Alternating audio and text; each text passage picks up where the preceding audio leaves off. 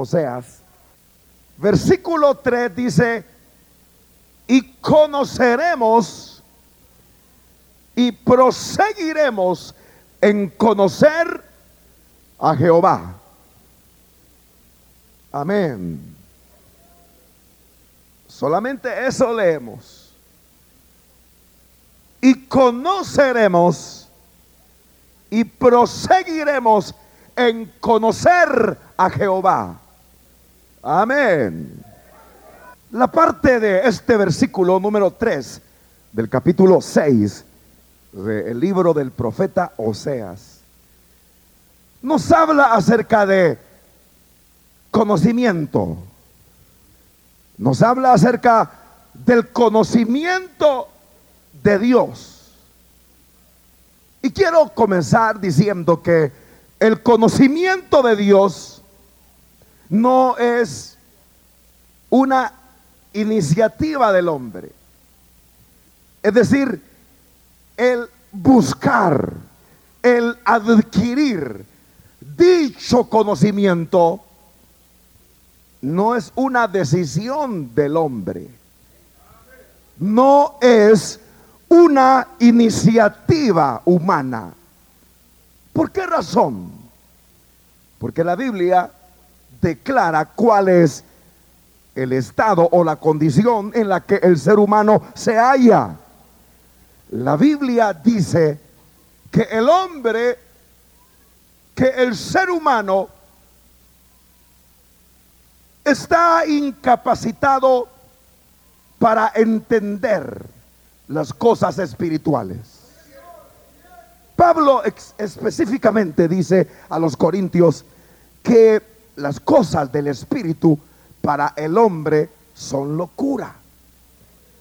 El hombre no entiende las cosas espirituales, no las desea, no las busca. ¿Me explico? Hay una incapacidad total. Está inhabilitado el ser humano para desear las cosas espirituales, para entenderlas, para buscarlas. A eso se le llama depravación total. Ese es el estado en el que el hombre sin Dios se encuentra. Por eso acabo de afirmar que no es una decisión del hombre el buscar y el adquirir el conocimiento de Dios. Usted podría decir, ¿y qué de esas personas que se encierran en monasterios? que se hacen monjes o monjas, que se recluyen en seminarios por años, supuestamente para adquirir el conocimiento de Dios. La verdad es que no están buscando eso. Ellos tan solo han caído en una práctica religiosa. Pero no es que ellos estén interesados en conocer a Dios, mucho menos tendrán la capacidad de entender la teología, de conocer a Dios, de percibir con el entendimiento las verdades espirituales que hablan acerca de Él. Es una práctica religiosa nada más. Porque el conocimiento de Dios es una iniciativa divina. ¿Oyó lo que dije? Que el conocimiento de Dios, el que el hombre lo alcance, es una iniciativa de Dios. Y cuando acá hemos leído en ese versículo, en esa frase, y conoceremos y proseguiremos en conocer a Dios, Bueno, es una oración. Cuando leemos esa parte del versículo 3, debemos, hermanos, de comprender que es una iniciativa de Dios. El que el hombre se interese o adquiera o alcance su conocimiento es una iniciativa de Dios. Precisamente esta declaración está en el contexto, está formulada en el contexto de el versículo 1 que dice, venid y volvamos a Jehová, porque Él arrebató y nos curará, hirió y nos vendará. Porque el conocimiento de Dios comienza, óigalo bien, comienza con la experiencia salvadora del perdón de los pecados. Precisamente aquí el profeta está hablando de una restauración. Está hablando al pueblo de Dios del tiempo pasado de venir y volverse a Dios porque Él curará, porque Él vendará, porque Él, como dice el versículo 2, dará vida y viviremos delante de Él y luego llega el versículo 3, que es el que leíamos en esa parte, y conoceremos. Precisamente nuestro inicio en el conocimiento de Dios fue ese. Cuando tuvimos la experiencia salvadora del perdón de nuestros pecados Allí comenzamos a conocer a Dios. Y lo conocimos como Salvador. Pero en relación al perdón de nuestras iniquidades, al perdón de nuestros pecados, tuvimos esa experiencia, porque ese fue el tipo de conocimiento con el que iniciamos nuestra vida cristiana fue un conocimiento experimental. Cuando nacimos de nuevo, cuando la fe nos fue dada, cuando vimos en el sacrificio de Cristo la obra salvadora a favor nuestro y entendimos que la sangre que ahí Él derramó nos limpiaba de todo pecado. Amén. Y fuimos hechos nuevas criaturas. Ese fue el conocimiento que adquirimos. Derivado de la experiencia de la salvación. De el perdón de nuestros pecados a partir de ese momento supimos que éramos salvos y que Dios era nuestro Salvador. Amén. Que el sacrificio de Cristo fue en propiciación por nuestros pecados.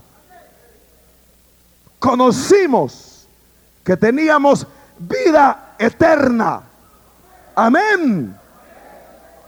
Pero hermanos, ese conocimiento que adquirimos con esa experiencia salvadora, cuando nuestros pecados fueron perdonados, cuando, óigame, Dios fue quien nos buscó y nos iluminó y nos hizo entender, porque no entendíamos con toda y la capacidad intelectual que decíamos tener o que no teníamos Dios entonces se revela nuestra vida y allí se inició el conocimiento de Dios. Amén. Pero oiga esto, eso no es todo lo que Dios quiere que conozcamos de Él. ¿Oyó lo que dije? ese conocimiento experimental de la salvación que tenemos, ¿quiénes tienen ese conocimiento? ¿Quiénes saben que el Señor es Salvador de sus vidas? Que les ha perdonado, que tienen vida eterna, que Él es la vida. ¿Quiénes tienen ese conocimiento? Levanten la mano. Qué bueno. Pero eso no es todo. Dios no quiere que nuestro conocimiento de Él se limite a esa gloriosa experiencia de la salvación, de el haber sido perdonados, de el haber recibido vida eterna. Sin embargo, hay cristianos que se quedan tan solo en eso. Ese es todo el conocimiento que ellos adquieren acerca de Dios, que Él es Salvador, que Él les dio vida eterna. Es una experiencia gloriosa. Pero óigame, Dios es más que el Salvador, que el Redentor, que quien ha perdonado nuestros pecados. Él tiene más para nosotros. Y nuestro conocimiento acerca de Él no se debe delimitar a esa experiencia. Porque hay quienes que habiendo alcanzado ese conocimiento experimental, piensan que ya lo lograron todo. Y más si tienen un testimonio escandaloso, impactante, de la obra que Dios ha hecho en sus vidas. Y hasta se dedican a andar testificando de lo que Dios ha hecho en su vida y llaman a eso ministerio. Y andan de lugar en lugar testificando acerca de lo que Cristo ha hecho en sus vidas. A propósito, ese es un accionar siguiendo uno de los mitos acerca de lo que es el evangelismo.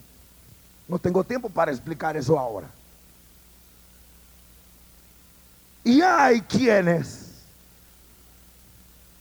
con ese propósito de testificar acerca de Cristo, hacen el testimonio sensacionalista. Aspectos leves los hacen notorios y caen en el peligro de inventar, de exagerar. Porque en la medida que dicen cosas más grandes, más impactantes, es el testimonio. No digo que no testifiquemos de lo que Cristo ha hecho en nuestra vida, pero me estoy refiriendo a aquellos que piensan que habiendo logrado un conocimiento experimental, piensan que ya lo lograron todo y ya no tienen ni iglesia en donde congregarse, no reconocen una autoridad ministerial sobre ellos, ellos se autoproclaman autoridad. Y creen que lo lograron todo.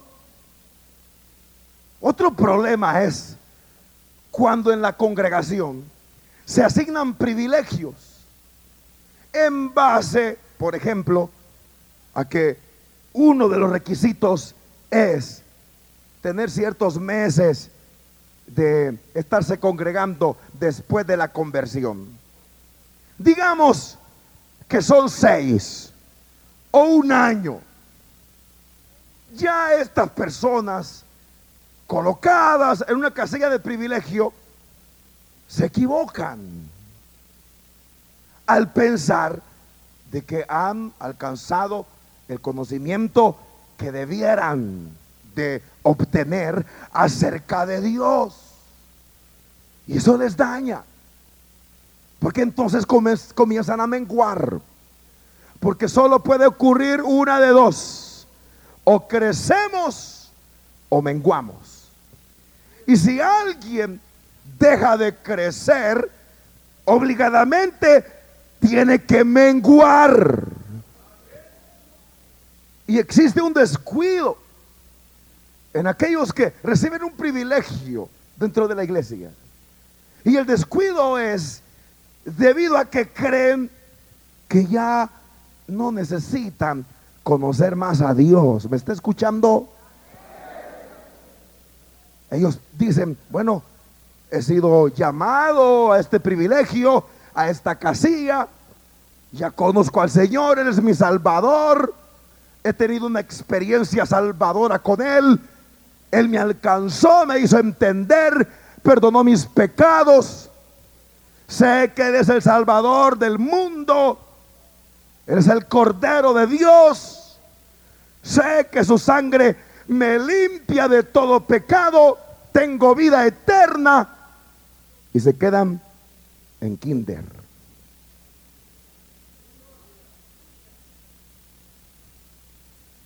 Pero como acabo de decir, Dios tiene más para nosotros. Por eso a mí me gusta esta declaración del profeta, en la que dice, y conoceremos, pero agrega, y proseguiremos en conocer a Jehová. Precisamente el énfasis de este mensaje es en esa palabra. Proseguiremos. Esa es la palabra clave de este mensaje. Proseguiremos. Porque debemos de crecer en ese conocimiento que ya iniciamos. Amén. En el conocimiento de Dios. Ahora, usted se podría preguntar, ¿para qué? Por dos cosas. Necesitamos proseguir en el conocimiento de Dios. Primero, porque en la medida que nosotros conozcamos mejor al Señor, alcanzaremos satisfacción en nuestra vida cristiana. En la medida que nosotros conozcamos mejor al Señor. Y número dos, al conocer más al Señor, al conocerle mejor, nuestra relación con Él se solidifica. Quiero para ilustrar esto que acabo de decir, poner un ejemplo. Voy a hablar acerca del matrimonio. En la relación matrimonial, permítame que redunde, pero quiero ser enfático en esa relación entre un hombre y una mujer. En la medida que los cónyuges se conocen mejor, en la medida que conocemos a la otra persona, a nuestro cónyuge, nuestra satisfacción es mayor. Hay matrimonios que se sienten insatisfechos como pareja, desilusionados, porque, óigame, hicieron del matrimonio una meta. En el noviazgo, ellos tenían la ilusión de casarse y, pero hasta ahí. Repito, hicieron del matrimonio una meta. Y al estar casados dijeron, bueno, ya estamos casados. Ahora, ¿qué sigue? Lo que sigue es aguantarnos. No. Pero ocurre así cuando, óigame, no se sigue conociendo a la otra persona.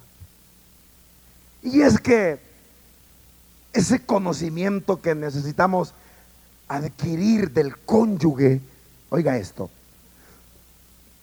comúnmente es bloqueado porque comenzamos a reparar más en los defectos, en los errores, en los desméritos del cónyuge.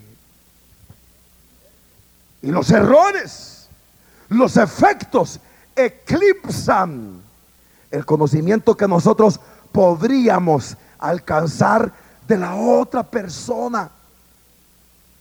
Es que, óigame, Dios ha dotado a cada ser humano de una riqueza. Sobre todo cuando estamos en Cristo. El problema es que no exploramos esa riqueza en el cónyuge. Porque, insisto, reparamos en los errores, en los defectos, y comenzamos a señalar y a señalar y a criticar, porque estamos viendo únicamente lo malo de la persona. Mire, todo ser humano tenemos aspectos negativos, porque todavía no hemos sido glorificados. Con todo y que usted sea un cristiano consagradísimo a Dios, tenemos aspectos negativos, porque aún la naturaleza adámica está en nosotros. Pero la clave es dejarlos de lado y reparar en lo positivo, en las virtudes y proseguir por años en la relación matrimonial conociéndose mutuamente. Usted no sabe la capacidad intelectual que podría tener su esposa. Porque usted no se ha interesado en explorarla, en conocerla. Igual, no sé qué concepto usted tiene de su cónyuge debido a algunos errores y hay un prejuicio. Ignora la capacidad que Dios le ha dado la capacidad sentimental, etcétera, etcétera. Pero ese es el problema. Y es que, óigame, a otra persona no vamos a conocerla de la noche a la mañana. Aunque usted, como esposo o como esposa, lo único que hiciera en su vida, las 24 horas de cada día, si usted lo único que hiciera fuese estudiar a su cónyuge, con todo y eso, usted no lograría conocerle en años. ¿Me está oyendo? Ya no se diga que debido a las responsabilidades de la vida, a lo absorbente que la vida es, yo no sé, si usted ha hecho un cálculo de cuánto tiempo pasa junto a su cónyuge. Eso quiere decir que debido a esa resta, por el tiempo que esta vida nos absorbe, realmente no hemos todavía quizá ni comenzado a conocer a nuestro cónyuge. Pero sabe una cosa, en la medida que nosotros conocemos mejor al cónyuge, en esa medida nuestra relación matrimonial es más satisfactoria. Sí. Porque usted logra darse cuenta de la clase de mujer que tiene. Ya no eclipsado por errores, por defectos. Y usted comienza a, dar cuenta, a darse cuenta igualmente de la clase de hombre que tiene. Ya no reparando en los errores. Y es que eso mata la relación matrimonial. El ver y señalar solo errores. Pero si usted ve el aspecto positivo y elogia esos aspectos, eso le va a dar vida a su relación matrimonial. Y aquellas áreas aquellas cosas que estaban escondidas en su cónyuge saldrán a luz. Usted tiene un tesoro como pareja.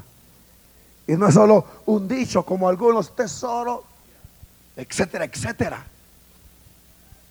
¿Se recuerdan de aquella parábola del hombre que halló un tesoro escondido en un campo y al hallarlo lo volvió a dejar donde estaba? Lo escondió y fue y vendió todo lo que tenía para adquirir aquel campo, porque sabía lo que en él había. Y ahí entró el segundo aspecto, que el conocer mejor al cónyuge solidifica la relación. Los cónyuges que se conocen mejor, que se conocen los aspectos positivos y que exploran esos aspectos en su cónyuge y reparan en ellos y prosiguen en conocer a su pareja, conocer lo positivo que él o que ella tiene para el cónyuge son aquellos cuya relación matrimonial es más sólida. No fácilmente se romperá. No fácilmente habrá ruptura. No fácilmente habrá divorcio. Porque sabrán lo que tienen. Hay un dicho que dice que nadie sabe lo que tiene hasta que lo pierde. Qué lento. Sí. Qué lenta. Aquel que repara hasta que es demasiado tarde. ¿Qué ocurrió? ¿Qué pasó? Que no se dio cuenta de lo que tenía. Pero la parábola habla de que el hombre sabía lo que había en aquel campo. Y por eso lo dio todo. Vendió todo para adquirirlo. Yo pregunto a usted, ¿daría todo por su cónyuge? ¿Cuál es su respuesta? ¿Y usted lo daría todo por él? ¿Y usted por ella? Si usted dice, mm, todo. ¿Por quién? Seguramente usted no se da cuenta de a quién tiene por esposa o por esposo. Y quiera Dios que no vaya a ser demasiado tarde, escúcheme bien, cuando usted recapacite. Pues igual es en la relación con Dios. Número uno, en la medida que conocemos mejor a Dios, nuestra vida cristiana será más satisfactoria. ¿Saben por qué Pablo decía a los efesios que Cristo en vosotros, dice Pablo, es la esperanza de gloria? Él así se refería al Señor únicamente porque había recibido la doctrina de manera así fría y estaba tan solo escribiendo lo que de Dios había recibido, él tenía la experiencia. Y él podía decir que en Cristo están escondidos todos los tesoros. Así se refería el Señor. Pero ¿por qué? Porque él había proseguido, como aquí dice el profeta Oseas, en el conocimiento de Dios. Le voy a poner un ejemplo.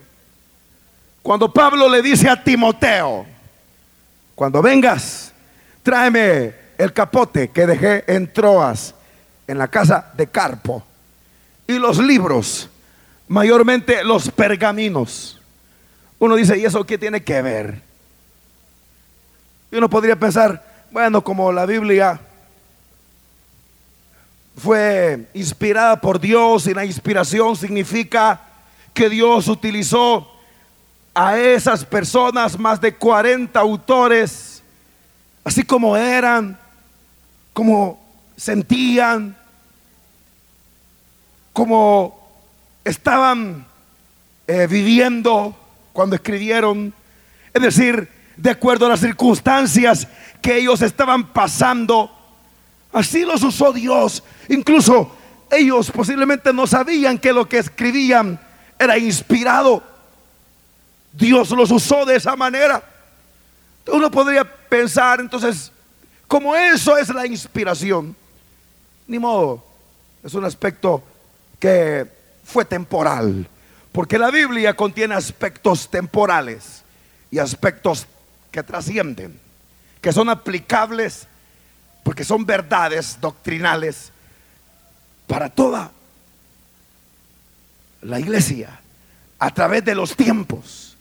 Y entonces podría pensar que esas palabras, cuando vengas Timoteo, tráeme el capote que dejé en Troas, en la casa de Carpo, y mayormente, más bien, y los libros, mayormente los pergaminos, uno podría pensar que eh, es un elemento, y lo es, transitorio, pero tiene una enseñanza para nosotros.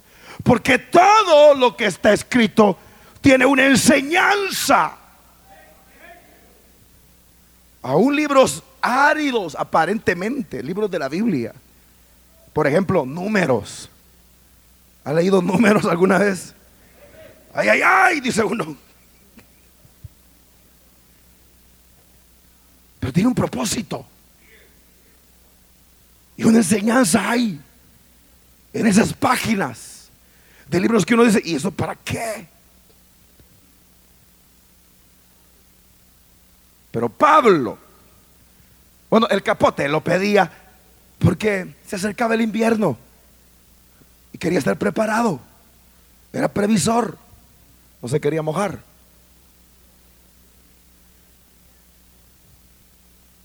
Pero los libros, y mayormente los pergaminos, él los solicitaba, pedía que se los devolvieran no porque eran de su propiedad y para tenerlos que son míos. No era que tenían mal de viejito, temático. Sino porque él quería proseguir en el conocimiento de Dios. Dice amén. A los filipenses se los dice. Yo no pretendo haberlo alcanzado ya. Pero una cosa hago, dejando ciertamente lo que queda atrás y extendiéndome a lo que está por delante, prosigo al blanco, al premio del supremo llamamiento de Dios. Ahí lo dice claramente, él quería seguir creciendo, porque sabía que a Dios no se le termina de conocer. Él es más de lo que hemos conocido hasta este día. Y Él tiene más para nosotros de lo que hasta ahora hemos recibido. Por eso el profeta dijo, y proseguiremos. El problema es que nosotros ya nos graduamos sin haber cursado todo lo que tenemos que cursar sin haber adquirido todo el conocimiento que necesitamos adquirir. Ya decimos, soy líder, o soy esto, soy lo otro, tengo tantos años, eso ya me lo sé, ya me lo puedo. Nos engañamos a nosotros mismos. Y entonces nuestra vida cristiana no es tan satisfactoria como podría serlo. Sentimos que ya el balde raspa el fondo del pozo en la vida cristiana. Que ya no hay más agua. Y usted dice lo mismo y qué será. Ya Dios no se manifiesta. ¿Qué pasará? Y comienza a buscar el problema en otros. Y dice, es que esos, es que aquellos, es que allá no hay amor, es que ya no se manifiesta el Señor, es que ya no siento, me voy de esta iglesia. Y por ahí entonces comienzan a reciclarse de iglesia en iglesia. Porque el balde ya raspó el fondo del pozo. Pero Cristo dijo, yo soy el agua de vida.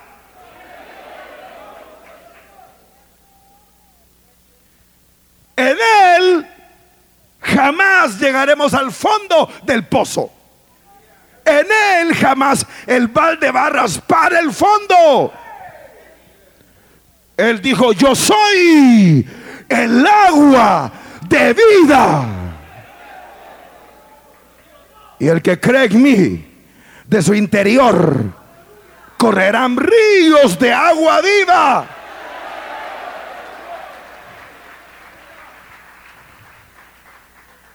Pero óigame, en esa declaración que acabo de mencionar, yo omití algo. La declaración literal es, el que cree en mí, como dice la escritura, de su interior correrán ríos de agua viva. Y ese era el interés de Pablo. Mayormente los pergaminos, le decía a Timoteo, las escrituras. Porque él quería esa experiencia de su interior. Correrán ríos de agua viva. ¿Cómo sientes tu vida cristiana? ¿Satisfactoria? ¿O te sientes algo seco? Ya no sientes al Señor. Ya no te quebrantas por su presencia. Ahora para sacar esas lagrimitas tienes que compadecerse de ti, de ti mismo.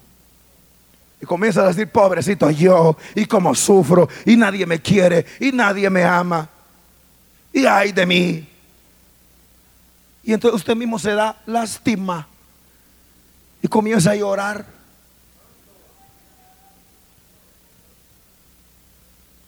Cuando antes no reparabas en ti, sino en Él.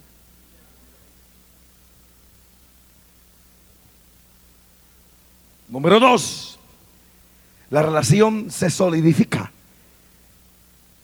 ¿Sabe por qué los cristianos abandonan tan fácilmente algunos la iglesia? Dejan el cristianismo, se hacen testigos de Jehová. ¿Qué?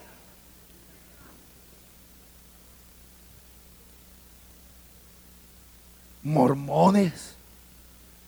Allá van a dar. ¡Qué desgracia!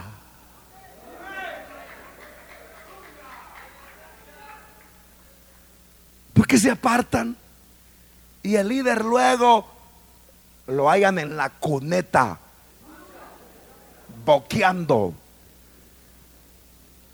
casi ahogado en su vómito. ¡Qué desgracia! Qué no se solidifica? Porque tenían un pobre conocimiento de Dios. No todo el que debieron haber tenido. Porque Dios es más de lo que nosotros pensamos. Amén. Por lo tanto, quítense la toga. Los sotanudos que creen que ya se graduaron.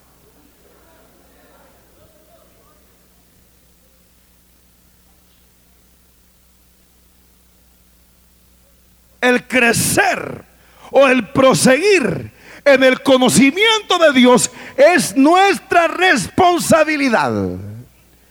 Yo comencé diciendo que el inicio del conocimiento de Dios es iniciativa divina. Porque nosotros no podemos buscar el conocimiento de Dios debido a la condición en la que nos encontrábamos sin Cristo, incapacitados para entender lo espiritual, para desear lo espiritual, para buscar lo espiritual. Pero el proseguir en el conocimiento de Dios sí es nuestra responsabilidad. Eso dice Pedro en su segunda epístola, se lo voy a leer. En el último capítulo, el apóstol Pedro dice así, versículo 18, antes bien, creced en la gracia y el conocimiento de nuestro Señor y Salvador Jesucristo.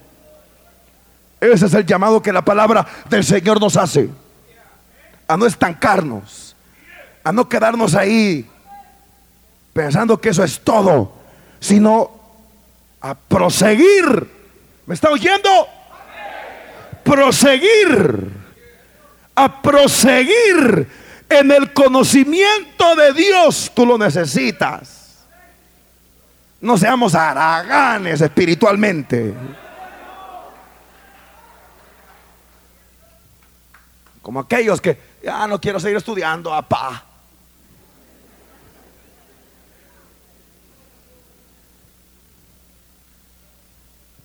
La matemática me da dolor de cabeza. Basta, ya es demasiado para mí.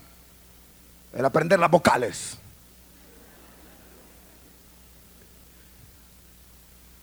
¿Eres tú de esos? Ah, tener que buscar a Dios. Y esas vigilias, lo que me gusta es cuando llega la hora del café. Pues hoy no hay hora para el café.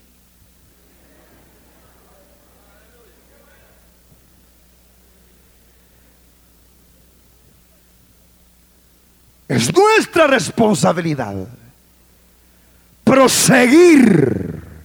Nadie se estanque. Nadie se acomode. Nadie se detenga. Vamos adelante. Hay más que alcanzar de Dios. Yo mencioné lo que Pablo dice a los filipenses, extendiéndome a lo que está por delante. Pero oígame, esa palabra extendiéndome en el original, en el griego, habla acerca de esa sacudida violenta que el corredor hacía cuando se lanzaba de cabeza. Sí, tratando de llegar a la meta. Se lanzaba violentamente de cabeza para alcanzar el objetivo. Ese es el sentido de esa palabra extendiéndome. O sea, no habla de, un conformismo, de que, ah, bueno, aquí le traigo este cassette, hermano, para que oiga la enseñanza que aquí dio nuestro pastor. Ah, vaya. Y ahí lo tiene. Y cuando se le ocurre, ojalá que no se le ocurra. Graba otra cosa sobre él. Música, música. Hay cristianos que solo de música viven. Yo no digo que no esté bueno eso, pero no es todo. Pachangueros. No es todo la música. ¿Por qué no come vianda sólida? ¿Por qué no invierte en la palabra?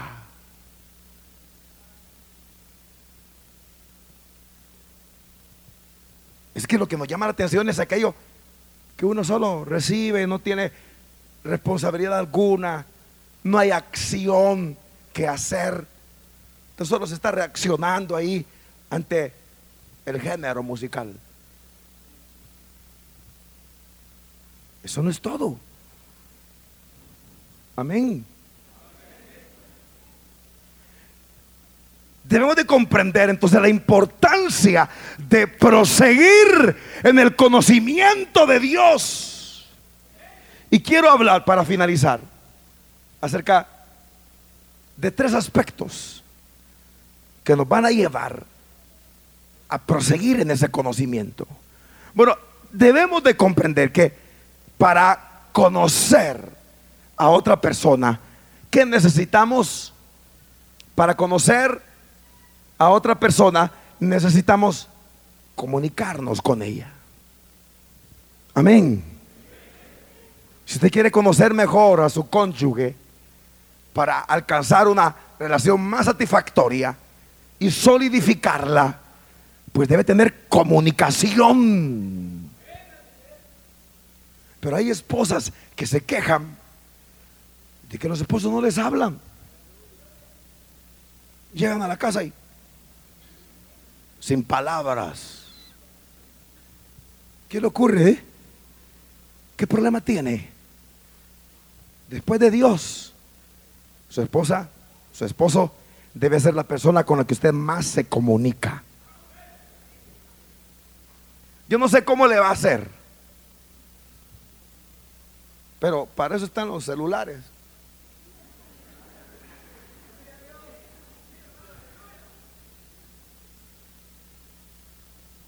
Yo no sé cómo le va a hacer, pero comuníquese. Nadie sabe dónde está. ¿A qué hora va a llegar? Tampoco. Es un misterio, mi hermano. El misterioso, le dicen. Qué raro, ¿eh? A saber dónde está. A saber a qué hora va a venir, si es que viene porque a veces supervisa y une los días. Toda la noche, sereno.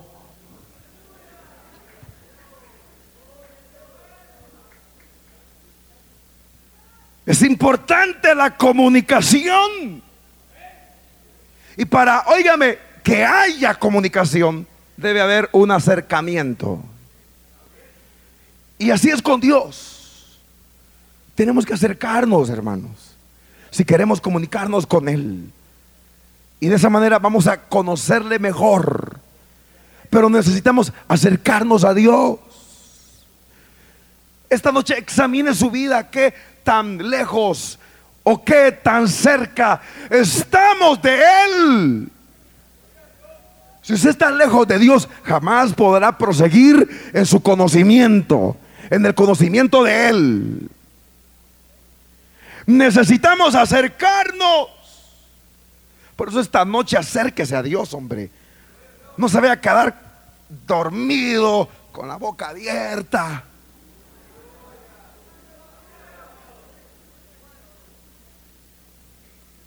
Sino luche. Buscad a Jehová entre tanto pueda ser hallado. Llamadle en tanto Él está cercano. Decídase, anímese, pórtese varonilmente y no se abandone, sino acérquese. Luchemos, la carne se enferma. La naturaleza adánica no quiere, esa tiene sueño. Y tiene embotado el entendimiento. Pero acérquese. Dos para tener comunión, comunicación, después de acercarnos hay que orar. Es así como vamos a conocer mejor al Señor. La oración no debe ser una práctica a través de la cual le decimos a Dios todo lo que nos duele, todo lo que necesitamos. Dios no quiere solo quejas de nosotros. Pero a veces eso es la oración para el cristiano. Quejas, quejas y quejas. Pero ¿por qué no?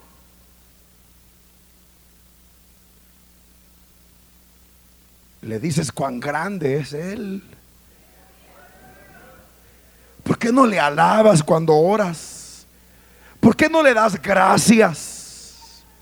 ¿Por qué no oras en el Espíritu. ¿Sabe qué es orar en el Espíritu? Es hablar en lenguas cuando oramos. Aunque no entendemos lo que estamos diciendo, pero la Biblia dice que nuestro espíritu ora. Aunque nuestro entendimiento queda sin fruto. ¿Practicas esa forma de oración? Lo que comúnmente se dice, yo ya no hablo lenguas, hermano. Es que yo no sé si fui bautizado con el Espíritu. Sentí una cosquilla por ahí en mi espalda. Pero eso de hablar lenguas, bueno, dicen que hable lenguas. Pero tú estás consciente y cuando oras, siempre deberías de practicar el orar en el Espíritu. Me ven con cara de asombro. Eso debería ser lo normal para el cristiano. Y de esa manera vamos a conocer a Dios. Porque ahí es donde Dios se manifiesta. Ahí es donde entendemos las cosas que no entendíamos. Ahí es donde Él se revela y nos hace comprender lo que Él quiere hacer, sus propósitos. Ahí es donde experimentamos de su gran amor. Ahí es donde entendemos su fidelidad. Porque de otra manera, así humanamente no vamos a entender nada. Es en el Espíritu. Amén. Y finalmente, a través del estudio de la Biblia, no digo de leer la Biblia, porque quienes se ponen... a través del estudio de la Biblia, vamos a crecer en el conocimiento de Dios. Lo necesitamos. Debemos de proseguir en ese conocimiento. Porque de esa manera nuestro cristianismo será más satisfactorio. Y en segundo lugar, nuestra relación con Dios será solidificada. ¿Crees que necesitas conocer más a Dios? ¿O quiere seguir así?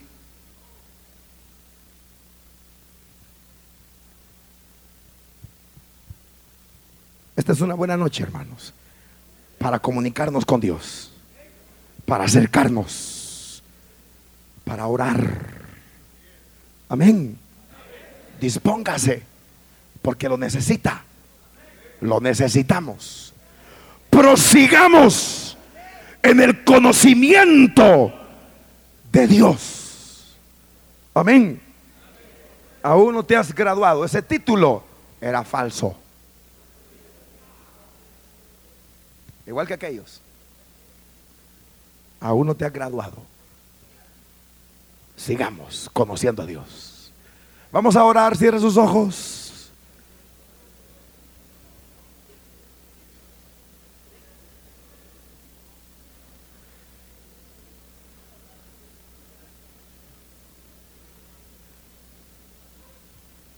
Vamos a acercarnos al Señor esta noche.